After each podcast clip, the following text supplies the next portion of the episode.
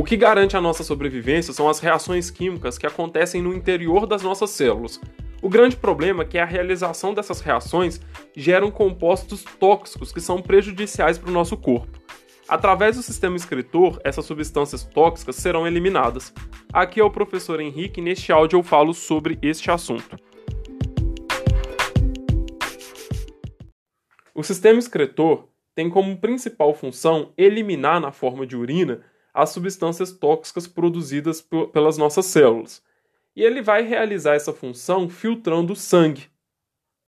A principal substância tóxica que vai ser eliminada na urina é uma substância chamada de ureia. E os órgãos que compõem o sistema urinário são rins, ureteres, bexiga urinária e uretra.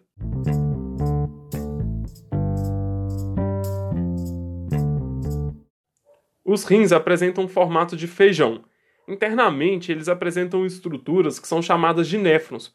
Os néfrons são os verdadeiros responsáveis pela filtração do sangue e pela formação da urina.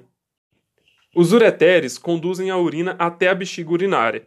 Ao chegar na bexiga urinária, a urina fica armazenada até o momento de sua eliminação. Para ser eliminada, a urina passa por meio de um canal chamado de uretra.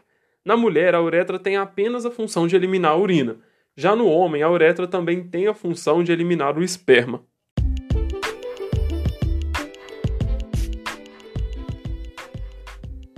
Pessoal, esse áudio é apenas um resumo do conteúdo dessa semana. Espero muito que vocês tenham gostado desse novo formato de explicação. Estou me esforçando muito para poder fazer o conteúdo chegar até vocês. Mas não deixe de ler a matéria do PET, de fazer suas atividades e qualquer dúvida, entre em contato comigo pelos canais de comunicação.